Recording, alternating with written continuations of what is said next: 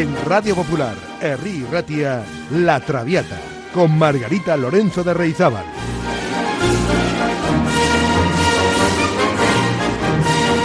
Pasión por la lírica.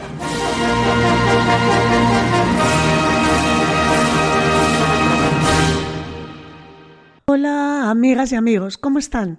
Espero que con ganas de empezar una nueva primavera, la del año 2022, que traerá consigo, como todas las primaveras, el despertar a la vida de las plantas, los árboles, las flores, la crecida de los ríos por el deshielo, los pájaros madrugadores, los nidos llenos de crías, días más largos y muchas alergias, que todo tiene su lado bueno y su lado malo. Yo, por ejemplo, estoy ya con mi sinusitis alérgica primaveral, lo notarán en mi voz, pero el mensaje será el mismo en este programa. Es la pasión por la lírica. Hoy vamos a dar un repaso a Verdi, al compositor y al ser humano que hay detrás y por supuesto a su fantástica obra operística. Hablar de Verdi es hablar de ópera. Por eso he llamado a este programa de hoy Tutto Verdi en italiano, o sea, todo Verdi. Pues si ya están dispuestos, comenzamos con una pequeña semblanza de la vida de Giuseppe Verdi. Giuseppe Verdi fue un compositor italiano, coetáneo de Wagner, y como él, un compositor eminentemente dramático. Verdi fue el gran dominador de la escena lírica europea durante la segunda mitad del siglo XIX. Nació en el seno de una familia muy modesta, pero tuvo la fortuna de contar desde fecha temprana con la protección de Antonio Varecci, un comerciante de la ciudad de Buseto, aficionado a la música que desde el primer momento creyó en sus dotes. Gracias a su ayuda, el joven Giuseppe Verdi pudo desplazarse a Milán con el propósito de estudiar en el conservatorio, lo que no logró porque sorprendentemente no superó las pruebas de acceso. Tras estudiar con Vincenzo Laviña, quien le dio a conocer la música italiana del pasado y la alemana de la época, fue nombrado maestro de música de la misma ciudad de Buseto en 1836 el mismo año en que contrajo matrimonio con la hija de su protector, Margherita Parezzi. El éxito que en 1839 obtuvo en Milán, su primera ópera, Oberto Conde di San Bonifacio, le procuró un contrato con el prestigioso Teatro de la Scala. Sin embargo, el fracaso de su siguiente trabajo, titulado Un giorno di regno, y sobre todo la muerte de su esposa y sus dos hijos, lo sumieron en una profunda depresión en la que llegó a plantearse el abandono de la carrera musical. No lo hizo. Afortunadamente, la lectura del libreto de Nabucco le devolvió el entusiasmo por la composición. La partitura, estrenada en la escala en 1842, recibió una acogida triunfal, no sólo por los innegables valores de la música, sino también por sus connotaciones políticas, ya que en aquella Italia oprimida y dividida de la época, el público se sintió identificado con el conflicto recreado en el drama.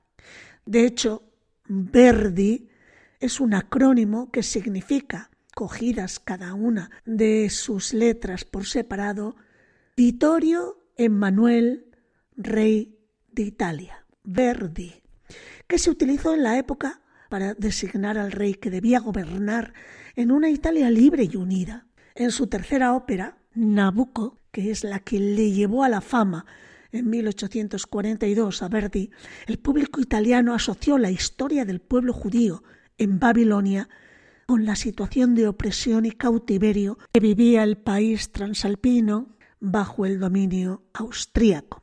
Pues vamos a empezar escuchando Va pensiero sulali dorate de Nabucco, famoso coro a cargo de la orquesta y coro del teatro La Fenice de Venecia, dirigidos por James Conlon. El coro está espectacular, comenzando con un pianísimo maravilloso que es casi un susurro, un murmullo, alcanzando la grandiosidad en la segunda parte de la obra. No es de extrañar, amigas y amigos, que el pueblo italiano se viera emocionado, reflejado y exaltado con esta música que para ellos es casi un himno, un himno patriótico.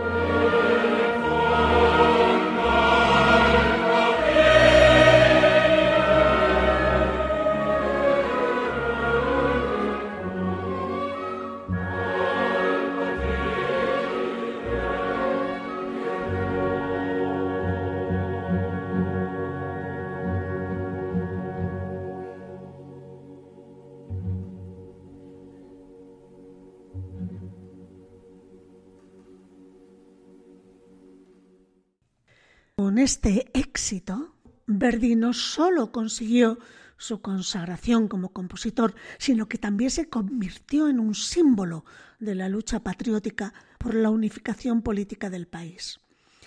Sus siguientes óperas, y Lombardi la prima crociata y Hernani, participaron de las mismas características.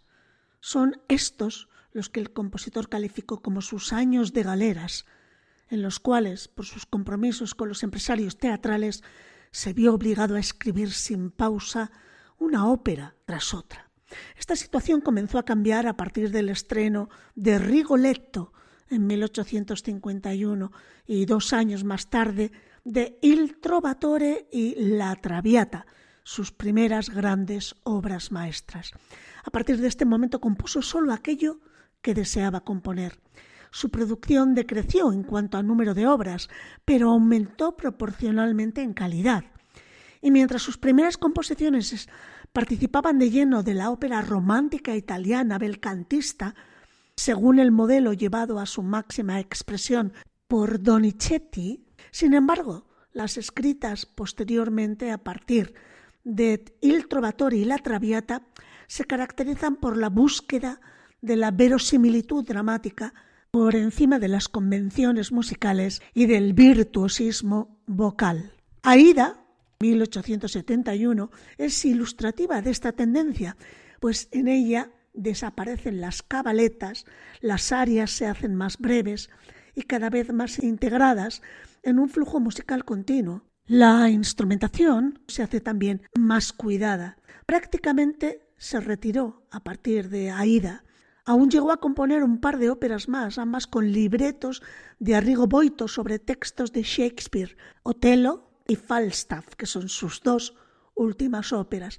Esta última, Falstaff, una encantadora ópera cómica compuesto cuando el músico brisaba ya los 80 años. Fue su canto del cisne.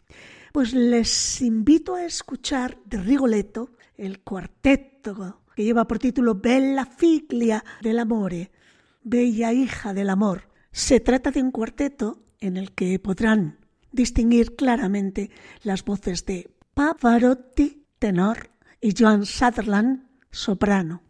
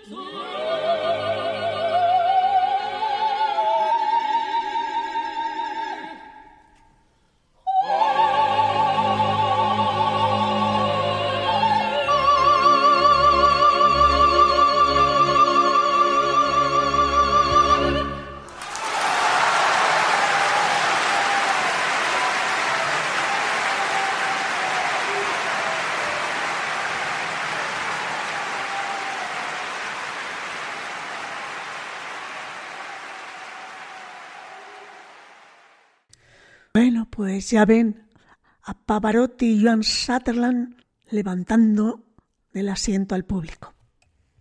A Verdi se le conoce como el compositor de los oprimidos. Genial compositor italiano, fue un patriota en lo político, un experimentador en lo profesional, pero sobre todo un hombre luchador y generoso que transmitió a través de su música no solo la belleza, sino también las grandes complejidades del alma. Los últimos días de enero de 1901 recién comenzado el siglo XX, en las habitaciones del Gran Hotel de Milán, agonizaba el maestro Giuseppe Verdi, abatido a los 87 años por una trombosis. Al amanecer del 30 de enero, tres días después de su fallecimiento, 200.000 personas se agolparon en las calles en absoluto silencio para acompañar el féretro hasta el cementerio monumental. Y apenas un mes después, cuando sus restos y los de su segunda esposa, Giuseppina, fueron trasladados, como era su voluntad, a la casa de riposo para viejos músicos fundada y dotada por él, más de trescientos mil italianos acudieron a rendirle el último homenaje, acompañando como una sola voz el va pensiero que un coro de ochocientos cantantes interpretó mientras la carroza fúnebre iniciaba la marcha. ¿Qué hay que hacer para que todo un pueblo se vuelque así en el funeral de una persona? Como Vivaldi. Italia y los italianos no sólo despedían a un genio de la música, sino a un hombre que con la única arma de sus partituras había contribuido a la unificación del país, tanto como el propio Garibaldi, y había demostrado siempre una integridad y una fortaleza que lo habían convertido en un gigante artístico y moral. Escuchemos ahora la marcha triunfal escrita por Verdi en su ópera Aida.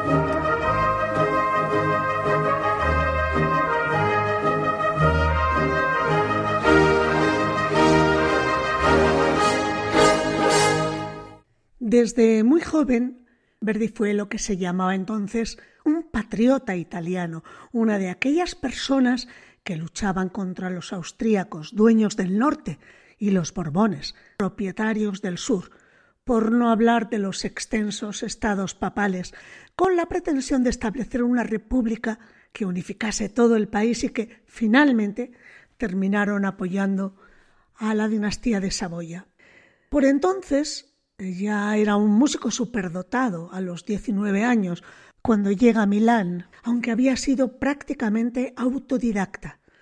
Aunque el Conservatorio de Milán le suspendió en su examen de acceso, la fama de aquel joven lleno de talento para la composición y la dirección pronto empezó a crecer entre los amantes de la música, muchos de ellos también patriotas, gentes libre pensadoras y anticlericales que le contagiaron rápidamente sus ideas y su entusiasmo por la lucha contra los opresores.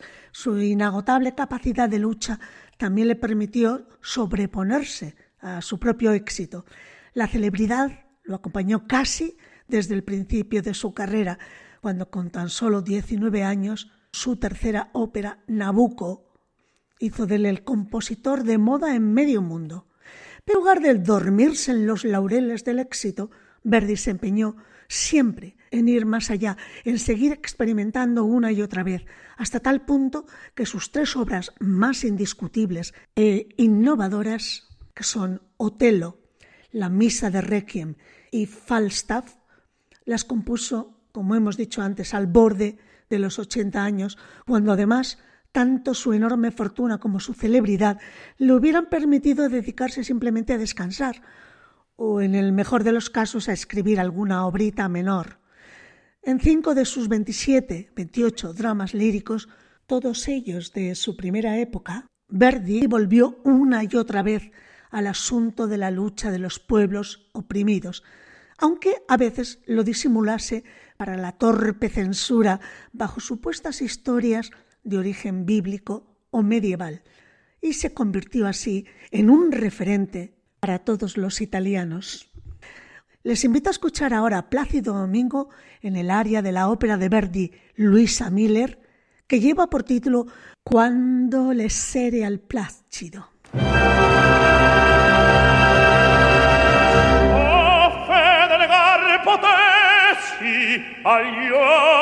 miei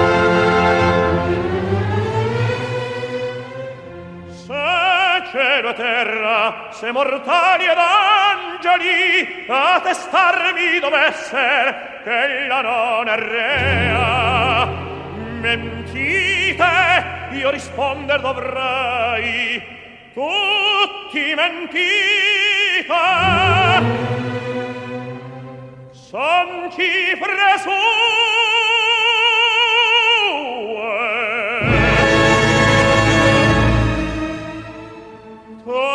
tanta perfidia un'alma si nera si mendace. Bella conobbe il padre. Ma dunque giuri le speranze, le gioie, le lacrime, l'affanno tutto è menzogna.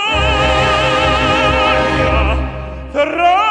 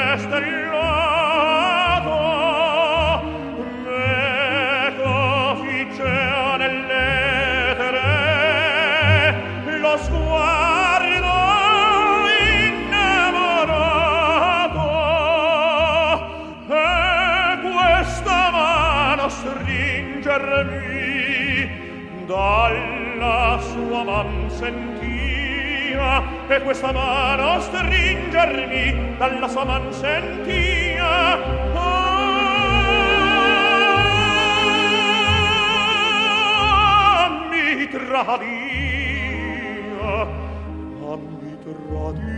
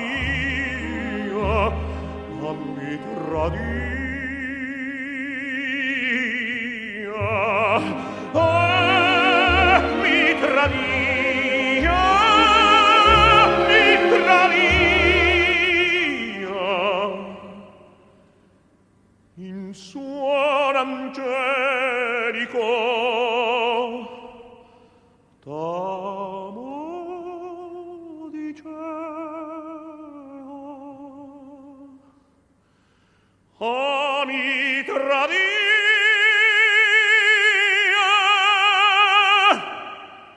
mi tradia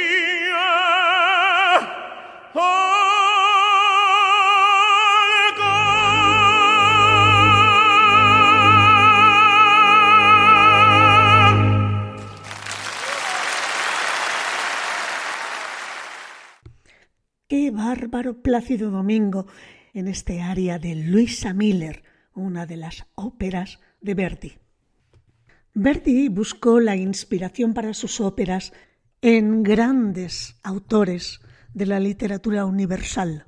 Shakespeare, Schiller, Lord Byron y Víctor Hugo fueron sus principales fuentes, aunque también se basó en dos románticos españoles, los dramaturgos Antonio García Gutiérrez, que le proporcionó las tramas de Il Trovatore y Simón Bocanegra, y el Duque de Rivas, que le procuró la trama de La Forza del Destino.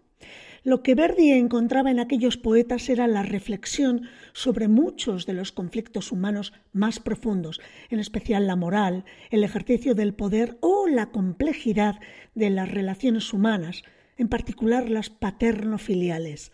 Pocos compositores han sido capaces de escribir óperas de filosofía política como las bellísimas Simón Bocanegra y Don Carlo, o de lanzar un escupitajo a la cara de los hipócritas espectadores como el que lanzó en La Traviata.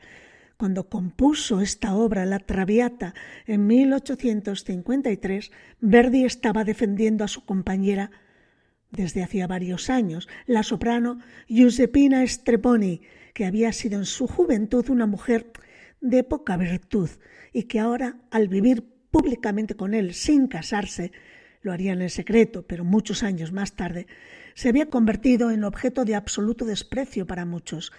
Al hacer de la cortesana Violeta Valery una auténtica heroína, mucho más digna y decente que los hipócritas burgueses que la rodean, Verdi estaba, pues, alzando un monumento musical a su compañera y al mismo tiempo mostrando a los espectadores en un espejo la parte más oscura de sus atildadas apariencias. Escuchemos ahora Mariola Cantarero, soprano, e Ismael Jordi, a quien tuvimos la semana pasada en el programa con una entrevista y que este pasado Domingo ha actuado como Luis Mariano en el Teatro Arriaga. Bien, pues vamos a escucharles a ambos en este dúo de La Traviata de Verdi, Parigi o Cara.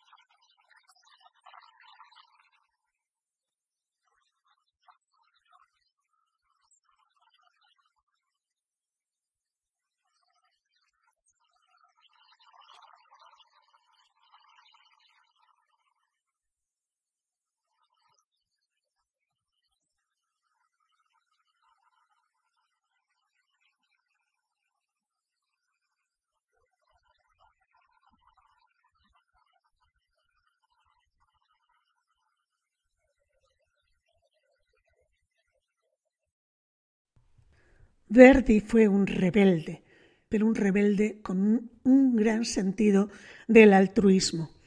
Fue combativo, luchó por imponer nuevas condiciones a su trabajo, forzando a favor de los compositores el creciente interés de las masas a lo largo del siglo XIX por el teatro lírico.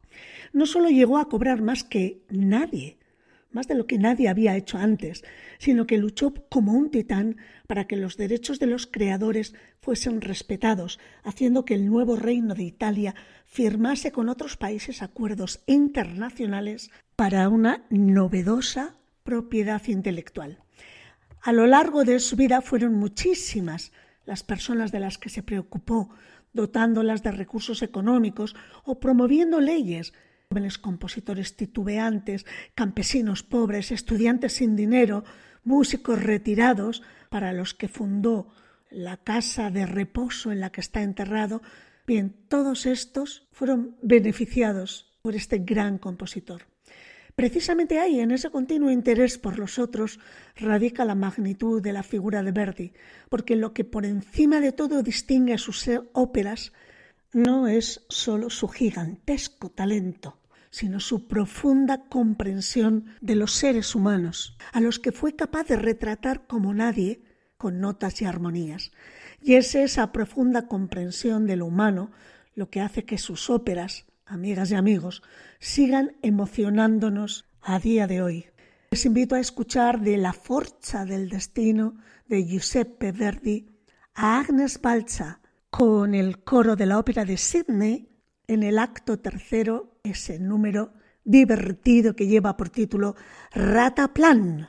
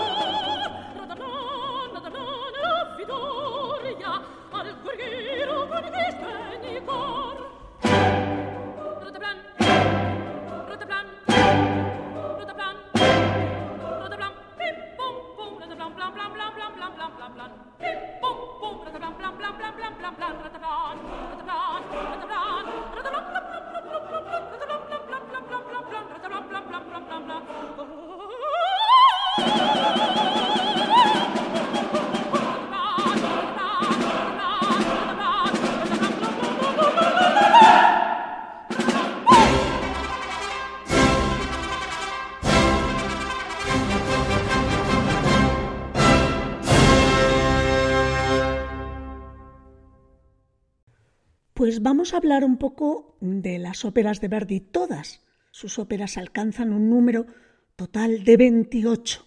No todas ellas han gozado del mismo favor del público o del mismo éxito, pero todas tienen el denominador común de la calidad de su compositor. La primera de sus óperas fue escrita en 1839 y lleva por título Oberto, la segunda fue Un giorno de regno, que como hemos dicho no tuvo mucho éxito.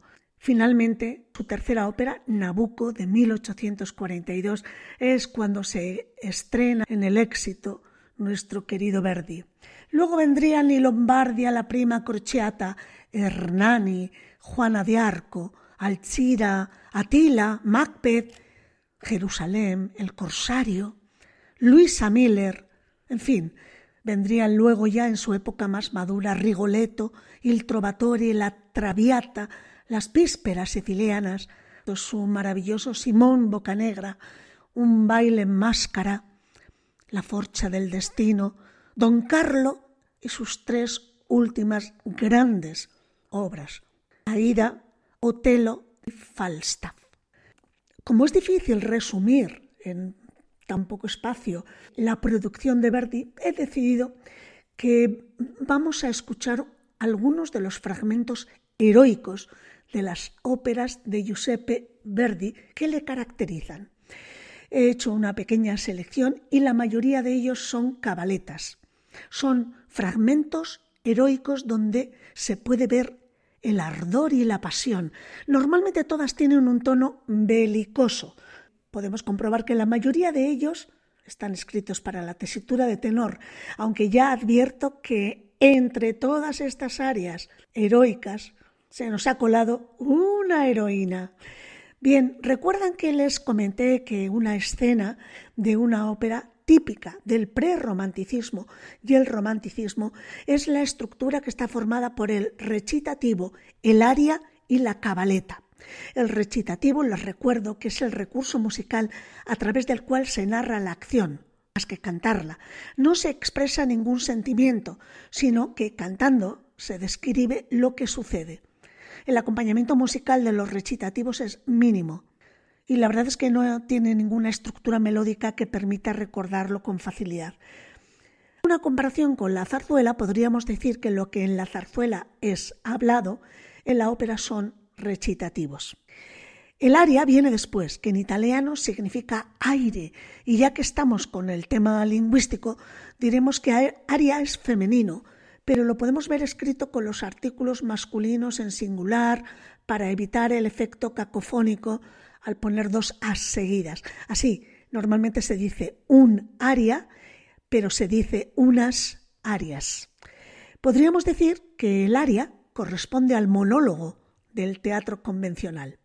Y la cabaleta es siempre un número musical que sigue al aria, tiene un ritmo más vivo y rápido y puede estar inmediatamente después del aria o separada por la intervención de otros personajes o del coro.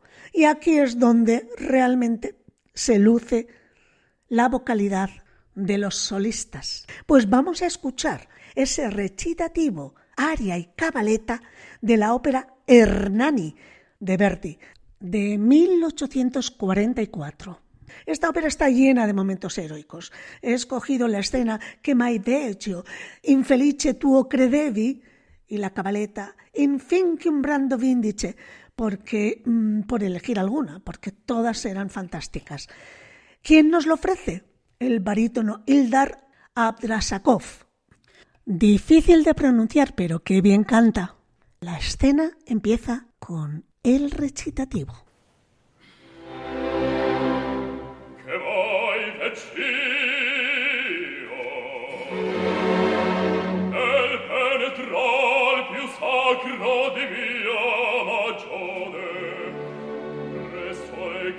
esser dovrà d'un silva due seduttori io scordo entrato la mie fidi cavalieri sia un un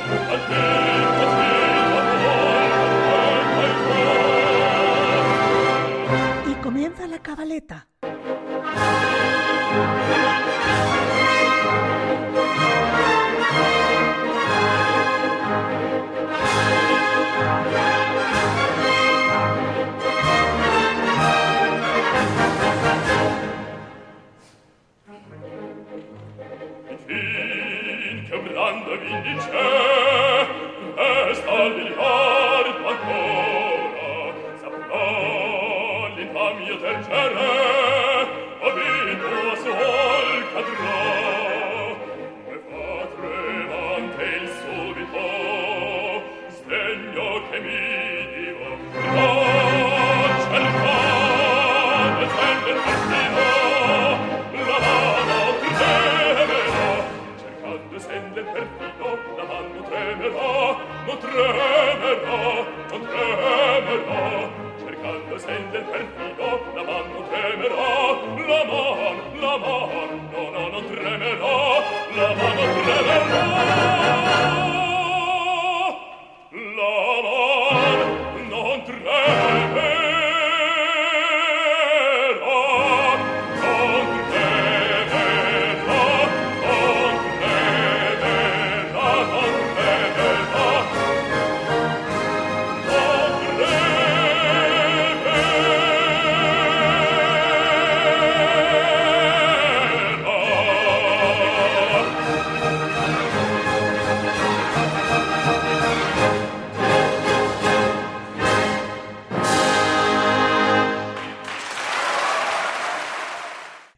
Vamos ahora con Atila, ópera de 1846 de Verdi. Aquí encontramos otro de los fragmentos heroicos tan famosos de sus óperas, pero en una voz femenina. Se trata del recitativo cavatina y cabaletta Santo di Patria, alorque y forti corono, date questo. Son los títulos de correspondientes al recitativo, la cavatina y la cabaleta.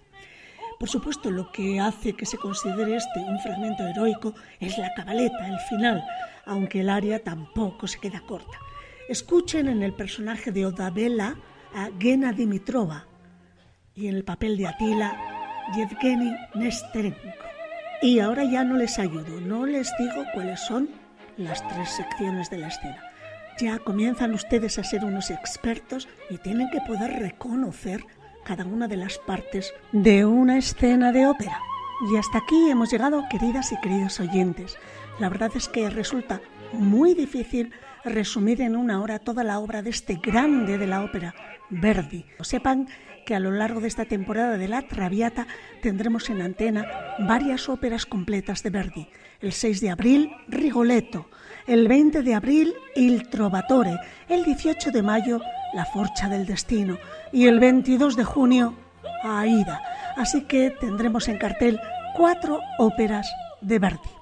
Pues eso es todo, no sin antes decirles que la semana próxima repasaremos de arriba a abajo la tabernera del puerto, zarzuela de Pablo Sorozábal. Gracias por estar ahí, al otro lado de las ondas. Hasta la próxima semana. Agur.